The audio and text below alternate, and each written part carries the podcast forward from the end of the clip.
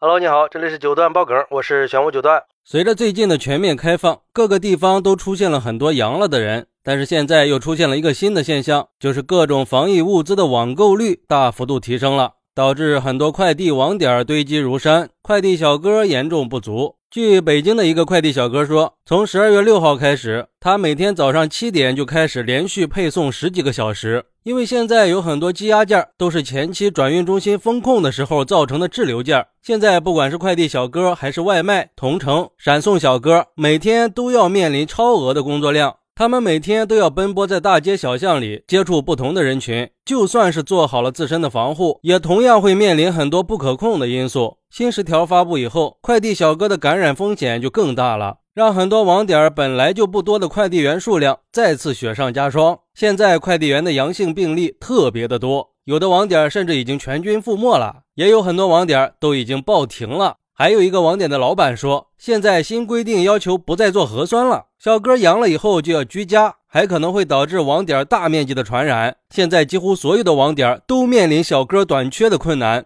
本来今年快递行业就断断续续的，赚钱的机会也不多，很多人都不愿意再冒着风险去送快递了。目前还在保持工作的大部分都是临时工，以前工资是一天二百，现在一天四百还管饭，都没有人愿意干。就包括很多转运中心的情况也很不乐观。一个快递企业的负责人告诉媒体说，以前他们有五百多个操作员的转运中心，现在只剩下两百多个在工作了，导致操作量降低了一半，时效几乎是不能保障了。但是快递网点的困境好像并没有影响快递的业务量。根据前两天的数据显示，全国邮政快递揽收量达到了四点四一亿件。增长了百分之二十点五，在进入十二月份以后，揽收量持续在日均三亿件以上。新十条发布以后，揽收量更是一直在日均三点八亿件以上。或许之后很多行业都会面临类似的情况，这可能就是黎明前的黑暗时刻吧。但是网购的网友们同样也是很着急的，很多网友都在抱怨说：“这下知道为什么买的药收不到了吧？都在那儿堆着呢。”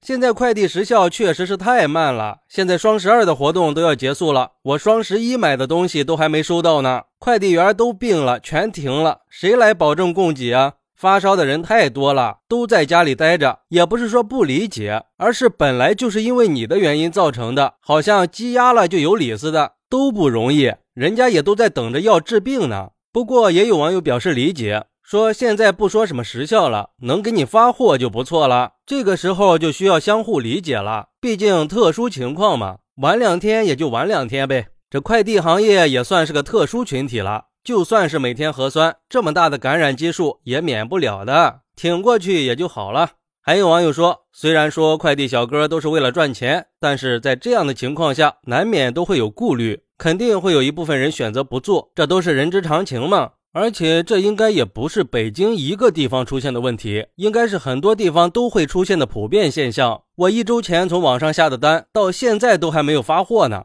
其实我觉得那个网友说的没错，这个时候确实是需要互相理解的。毕竟快递员是一个比较尴尬的角色，他们要给居家隔离的人送必需品，但是同时他们本身也是活跃分子，易感人群，也很有可能加快病毒的传播，接触的人太多了呀。不过，这种现象应该只是疫情管控放松造成的一种临时现象，过一段时间就会改善的。按照钟南山院士的说法，我们的感染高峰会很快的出现，预计在二零二三年一月底到二月初，过了这一阵子，迎接我们的就是风雨后的彩虹。也不知道今年的年货节会不会因为快递造成不温不火的局面呢？或者说直接进入了冰点？现在刚好是双十二时期，也希望可以收到快递的地方，在收快递的时候一定要做好防护呀，降低感染风险。好，那你是怎么看待这个事儿的呢？快来评论区分享一下吧，我在评论区等你，拜拜。